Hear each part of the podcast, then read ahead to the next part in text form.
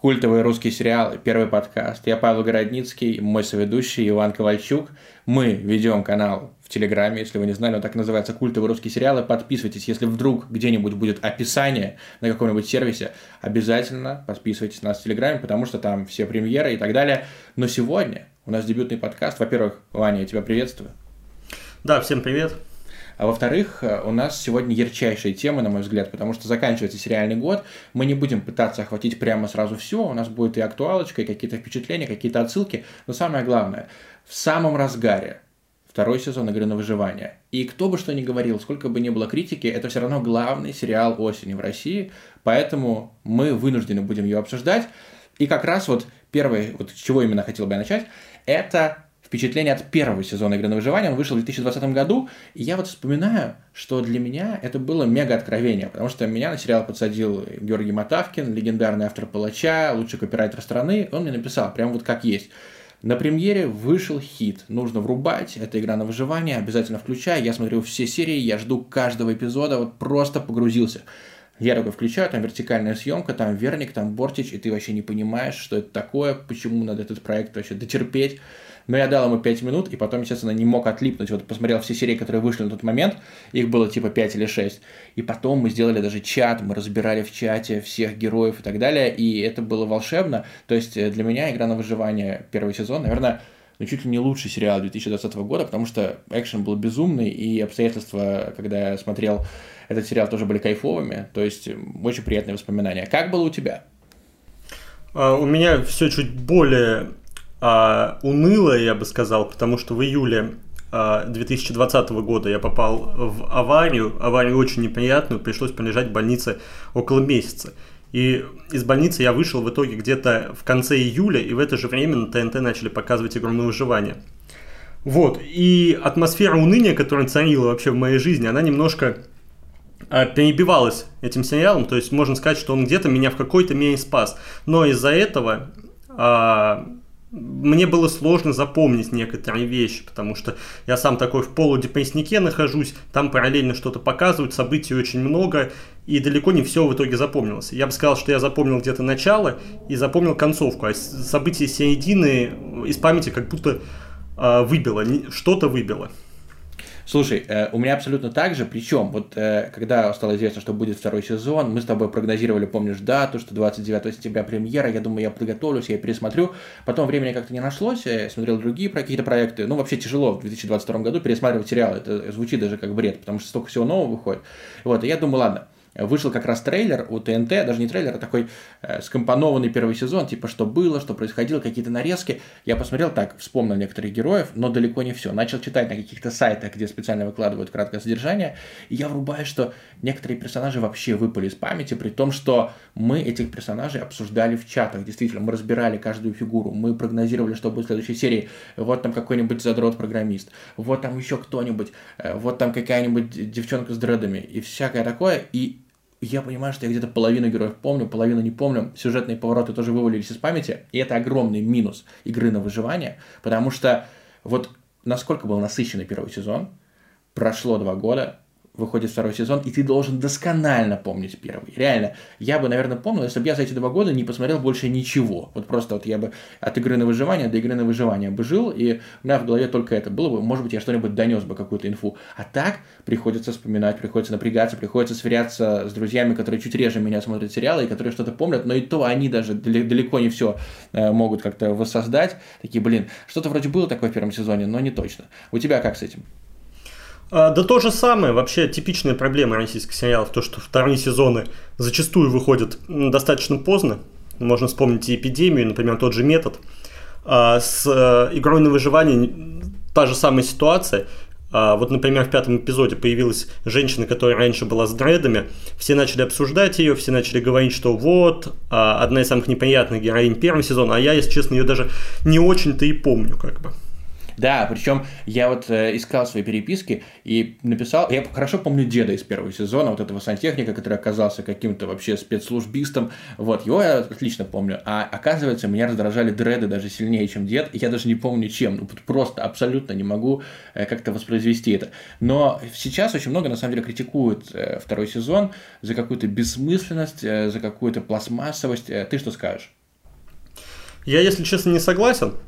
А, с одной стороны, да, количество событий уменьшилось, количество убийств уменьшилось, но с другой стороны, на мой взгляд, это по-прежнему довольно приятный аттракцион, который а, необходимо смотреть только с отключенным мозгом. Вот у меня сейчас друг смотрит первый сезон, и он постоянно спамит мне в Телеграме, кто там убийца, там как игра развивается, это часть игры или не часть игры. И вот в этих интригах, к сожалению, в данном случае можно как будто бы утонуть. Потому что, на мой взгляд, второй сезон, как и первый, не приведет к логическому завершению в том плане, что нам по-прежнему будет непонятно по большей части ничего. Ну вот да, э, во-первых, проблема в чем?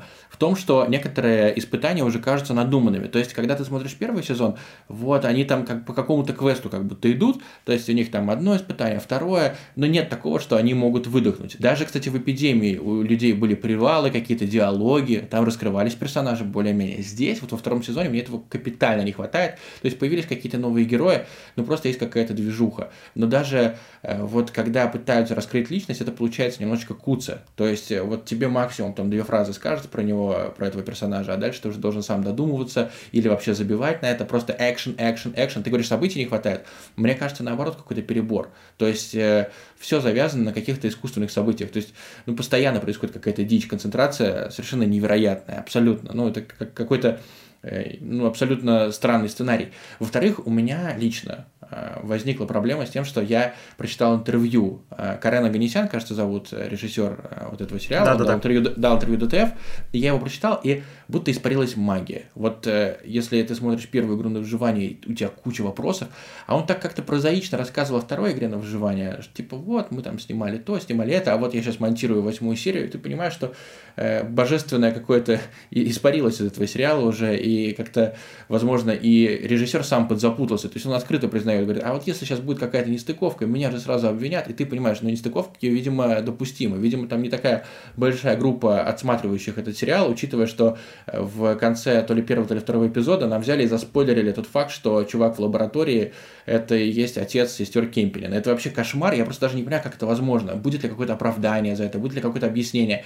Либо нас ждет какой-то мега-сюрприз, что он не их отец, либо это просто вообще epic fail, знаешь, как, например, назвать свою лабораторную работу там, типа, ненужная залупа, и отправить научному руководителю ее по почте именно с таким вот названием файла. Вот примерно то же самое. Я более того, я уверен, что это и будет главная интрига второго сезона. Поскольку всего 8 серий, нам уже показали 5, и я, если честно, не очень понимаю, откуда взять дополнительные интриги. То есть, чем еще может завершиться второй сезон, кроме того, что нам покажут флешбэк этого батька, расскажут, где он там пропадал, и как он додумался до того, чтобы эту игру создать. То есть я думаю, ну а потом в конце, разумеется, скажут, что вот он отец Вики и Оли Кемпинин.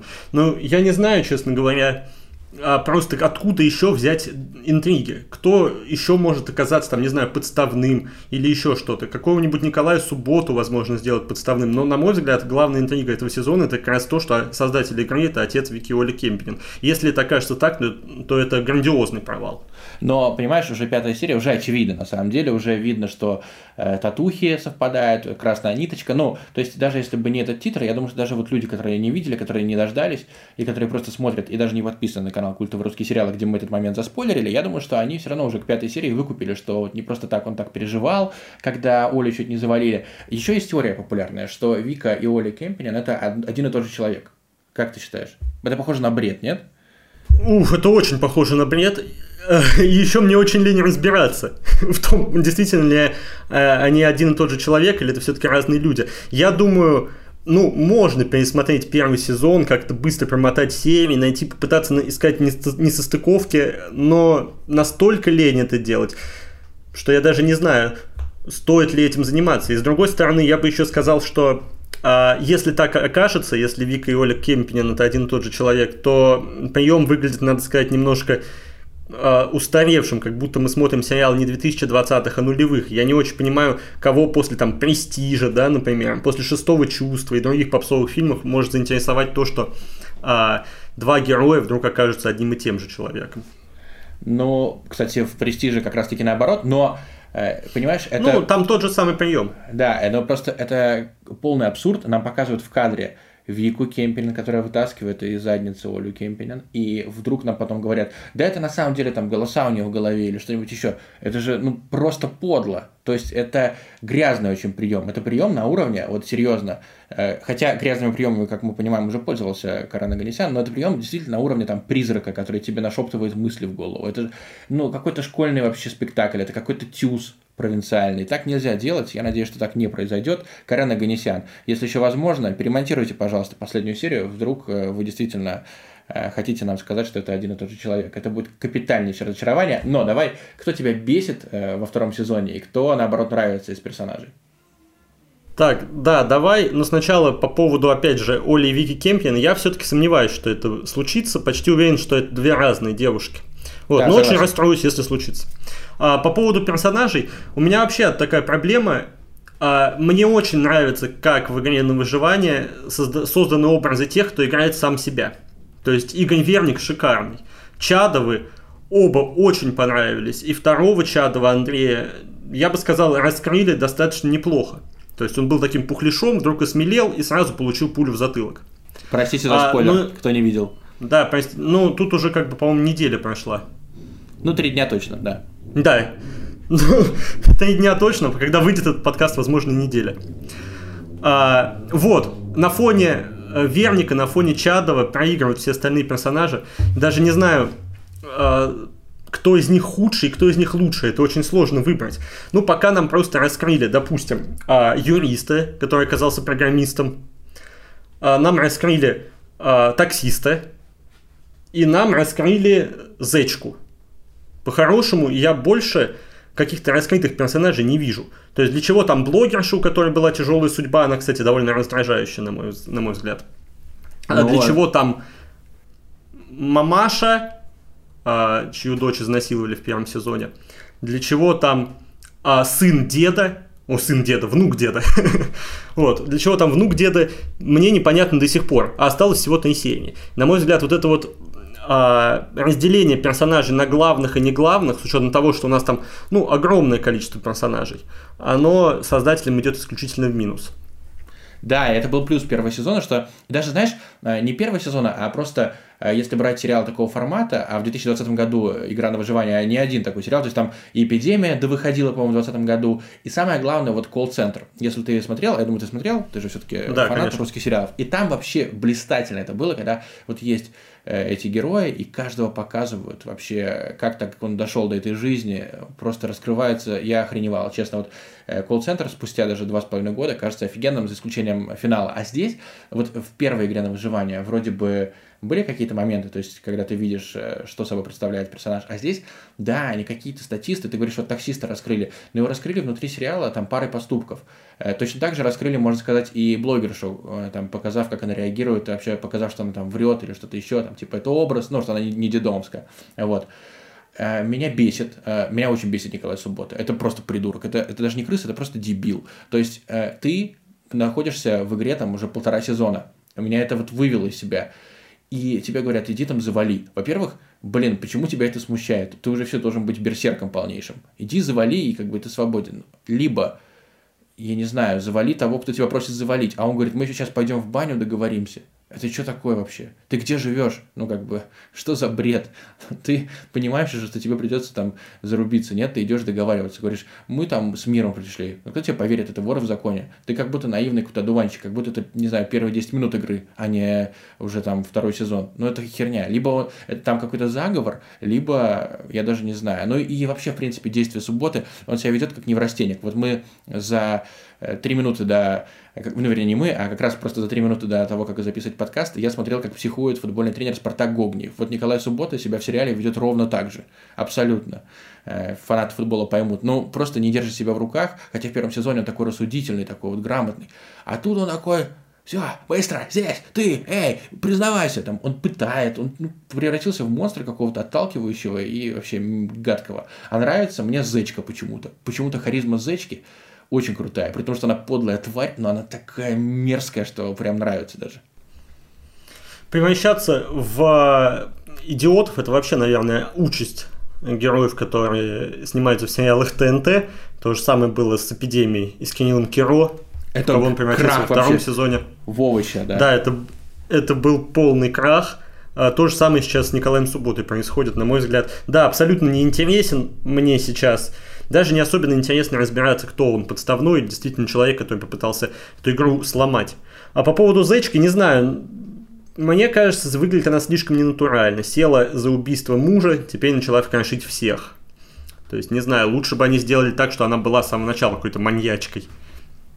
Блин, вот. ну, Но... нормально, агрессивная, агрессивная тетка. И мне понравилось, как она выкупила, типа, ты что, ментовская? Типа, до свидания. Это очень круто было. А, меня больше всего раздражает блондинка с короткими волосами.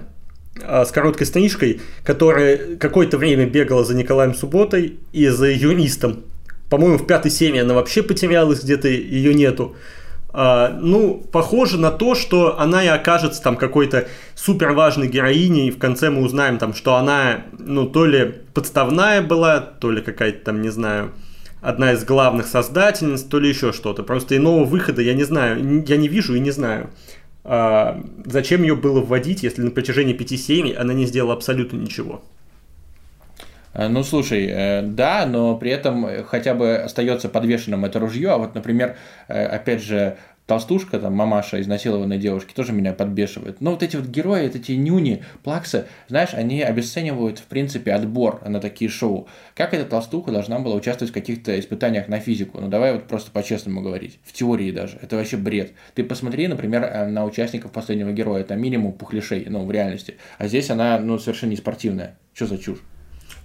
Но я на самом деле не согласен, что минимум пухлишей в последнем герое. Это как раз стандартный ход для последнего героя. Там берут, допустим, пару человек, которые действительно могут выиграть, пару комиков, и обязательно найдется какая-нибудь либо старая звезда с обвисшим пузом, либо, я не знаю, там а, какой-нибудь, какая-нибудь молодая девушка, которая вообще с первого же дня как будто бы понимает, что она никогда в жизни не смотрела «Последний герой» и не знала, что вообще там происходит. Это довольно стандартно. Игра на выживание по этим же клише идет, но с другой стороны, у нас уже второй сезон, хотелось бы, чтобы все персонажи были хотя бы немножко э, во-первых, обладали харизмой, а во-вторых, ну, какой-то силой воли, чтобы что-то перевернуть. Мы, в конце концов, смотрим на то, как сломают, как участники сломают игру или ее не сломают. Ну да, э, здесь, наверное, ты прав, я вспоминаю как раз Преснякова, но я говорю про, про пухлых женщин. Пухлых женщин я в «Последнем герое» вспомнить не могу, но я видел не так много сезонов. Вот такой вот лукизм и сексизм. Так, ну, твои прогнозы. Чем закончится, хотя бы примерно? Да я уверен, что главная интрига это то, что нам покажут, а, что Игорь, персонаж Игоря Гордина окажется мужем, о, мужем говорю, отцом э, дочерей Кемпинин. Это абсолютно, ну, на мой взгляд, так, будет так. Нам еще вот в пятой серии хорошо нам намекнули на то, что он а, их отец. Нам намекнут на это в шестой серии. Седьмую серию нам посвятят его флешбекам каким-то. А восьмой скажут уже конкретно. Вот он отец. Я ну, думаю, это будет главная интрига. Да, и это тоже и главное, а, и, ну, соответственно, главный клиффхенгер сезона. И насколько же наплевать, согласись, на то, что там Николай Суббота найдет он эту свою веганшу или не найдет он ее вообще просто по барабану. Вот вообще просто похеру. Да, абсолютно все равно. Ну, короче, друзья, э, этот подкаст будет выложен э, в телеграм-канал «Культовые русские сериалы». Ваши предположения вы всегда можете написать в комментах, потому что комменты у нас там работают, они очень активные и приятные. А мы переходим к следующим проектам. Э, вот на самом деле, давай бегло обсудим «Капельника», потому что, ну, Капелькин, Капель, Капелькин, блин, «Капельник» крутой, все уже признали это, все уже это отметили, один из лучших сериалов года. Для меня лично, наверное, не лучший, но в пятерке. И есть такая этическая дилемма. В конце ну, если кто не видел, сейчас э, просто выключите звук, но в конце э, выжил ли главный герой, или это все кокаиновый бред э, одной из главных героинь? Ой, здесь сложно. Во-первых, почему сложно? Во-первых, потому что я бросил капельника на четвертой серии и так не посмотрел последние два эпизода. Почему? Ну, во-первых, наступило не лучшее время в российской действительности, которое слегка отвлекло меня от просмотра этого сериала. Не знаю почему, хотя на самом деле персонажи дружелюбные, атмосфера в целом а, не сказать, что депрессивная. То есть его по большому счету можно использовать как какое-то средство для отвлечения от реальности. Вот, с другой стороны, я сколько не читал отзывов на капельник, сколько не читал обсуждений, разных комментариев, в большинстве своем люди уверены, что здесь все-таки есть подвох, а хэппи-энда никакого нету, вот, и нам показали, ну, такой обманный хэппи-энд, который можно вычислить. Блин, ну это круто все равно, знаешь. Ну, я тебе, как человеку, который не смотрел две последние серии, просто скажу, что там как бы идет намек, что э, эта девушка, которая наркоманка, и она вроде бы слезла, что она снова начала торчать, и там уже был как раз-таки ее бред, когда ей показалось, что у нее мама жива, вот, и они там сидят с отцом втроем в ресторане в пустом, это вот ее был трип как раз, и вот, типа, убивают э, главного героя, с которым они начали мутить, и в конце якобы он там с ней встречается вообще в Китае, в ресторане, и он там живой, сидит, и типа вау. Вот, и когда я это смотрел, конечно, слезки были, потому что прикольно, хэппи прям сделан, знаешь, очень романтично. А я редко, когда плачу над какими-то сериалами, но тут прям вот потекла слеза. Потом говорят, да нет, это она просто сторчалась, и ей кажется. А мне такое даже в голову не пришло. И я скажу так, э, я думаю, что либо нам это никогда не объяснят, либо будет второй сезон и выяснится, что это нифига, естественно, она не сторчалась. Вот. А второй сезон я думаю, что будут очень просить, э, потому что 6 серий всего лишь, всем понравились герои, Серега без руки, э, все там такие заметные, яркие, сюжет тоже очень прикольный, и почему бы на капельнике не сыграть, э, вот, еще разочек. То есть рисков да. минимум. С, с такими харизматичными персонажами рисков действительно минимум. Надо только не совсем, опять же, такой мифедроновый сценарий придумать. Да, согласен. А, плюс надо отметить картинку и звук. Здесь я бы сказал, что «Капельник» опережает 90% российских сериалов, которые вышли в этом году. Он очень приятно смотрится. Герои там такие, с которыми хочется дружить. Это вообще классное качество для положительных персонажей. Потому что далеко не всегда ты видишь положительного персонажа, там, не знаю, даже в российских комедиях. И тебе было бы... И ты понимал бы, что тебе было бы приятно с ним общаться, например. А тут смотришь на самого капельника, на его безрукого извозчика и думаешь, что это очень приятные люди, вот, с которыми я бы с удовольствием побеседовал хотя бы. Да, согласен на миллион процентов. Видишь, у нас с тобой подкаст такой почти пока что без споров получается, но ничего. А, дальше будут выходить сериалы, и я думаю, что начнутся у нас рачи и разногласия. Так, э, теперь вот э, ты меня просвети, пожалуйста. Я успел очень мало сериалов посмотреть за последнее время, к сожалению. Вот, а ты смотрел 17.03, ты начинал какие-то проекты. Давай кратко по всяким этим как раз сериалам, пожалуйста, мини-доклад. Да, а, в октябре вышло несколько сериалов, и три из них я бы отметил как сериалы, которые можно посмотреть. А, первое. Это «Алиса не может ждать». Я назвал этот сериал квази-чернухой в телеграм-канале. Ну, по большому счету, это так и есть. То есть, это такая, а, как будто героиня из школы Гай Германики а, переместилась в современное кино с более крутым продакшеном, такой меньшей артхаусностью, но при этом осталась очень депрессивной девочкой, за которой ну, с одной стороны хочется следить, с другой стороны тяжело следить. А, вот.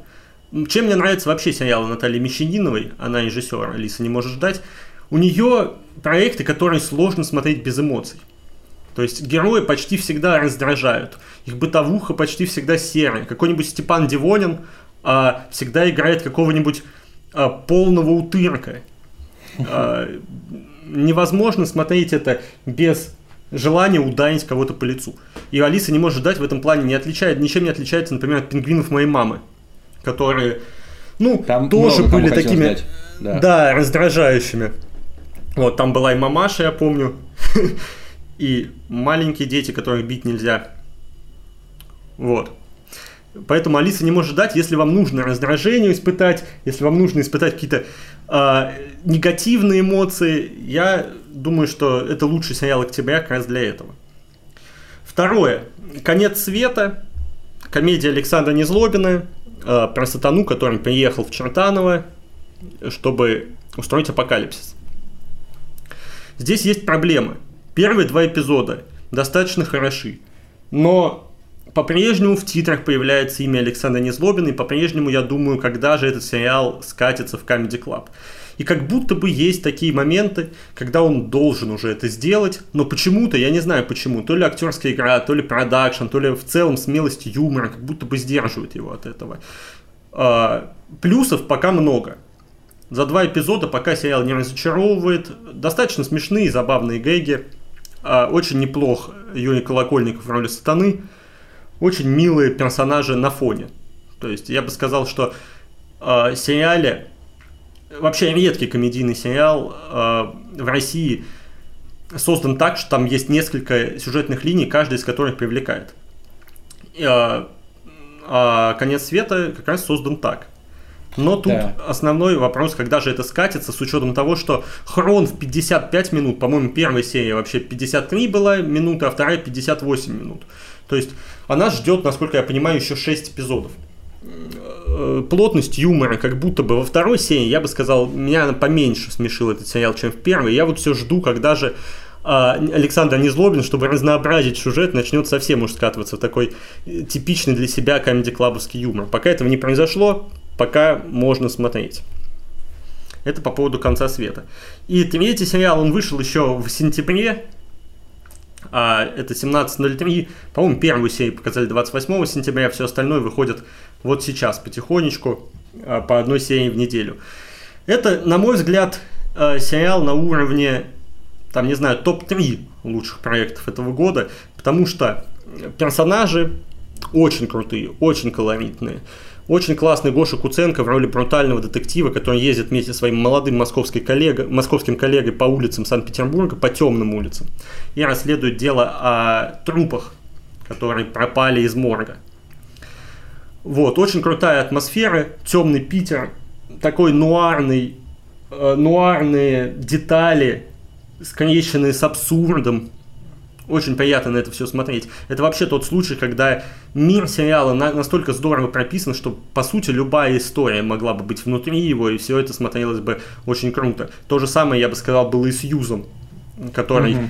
Э, ну да. В целом был интересной криминальной историей, но даже если бы ее как-то переформатировали и взяли бы других персонажей, все равно бы все работало здорово.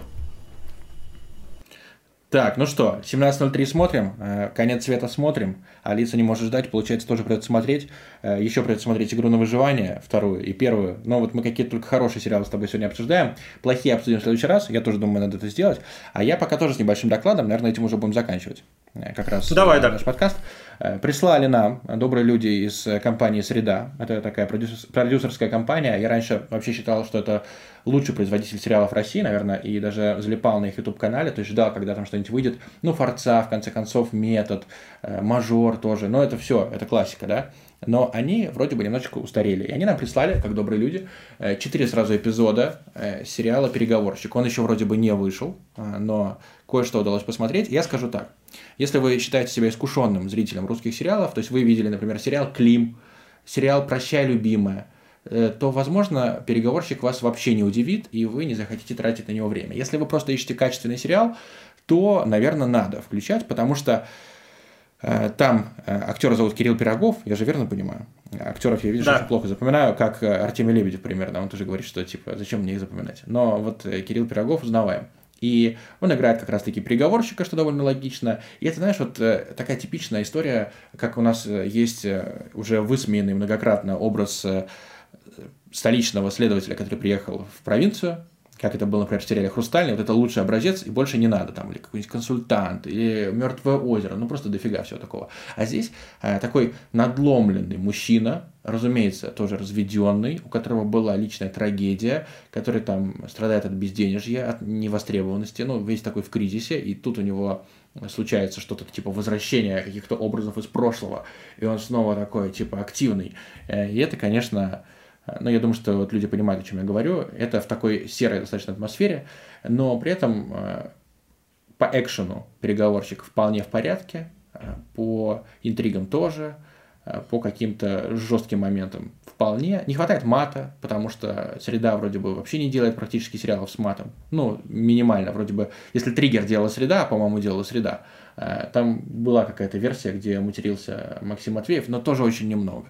То есть э, немножко оторван от жизни сериал. Но в целом «Переговорщик» это, знаешь, это на 7 для тех, кто редко смотрит русские сериалы, и на 5,5 для тех, кто часто. Вот. То есть э, совсем гасить я бы не стал. И, наверное, я даже посмотрю этот сериал, просто потому что там э, бывает неплохой юмор. Э, вот два раза я улыбнулся за первый эпизод, остальные пока внимательно изучить не удалось э, серии. Вот, но первый эпизод, в принципе, такой более-менее забавный, и я бы дал шанс, вот так скажу. Если вы планируете э, как бы уже определиться, зачехляете в этот сериал или нет, не зачехляйте.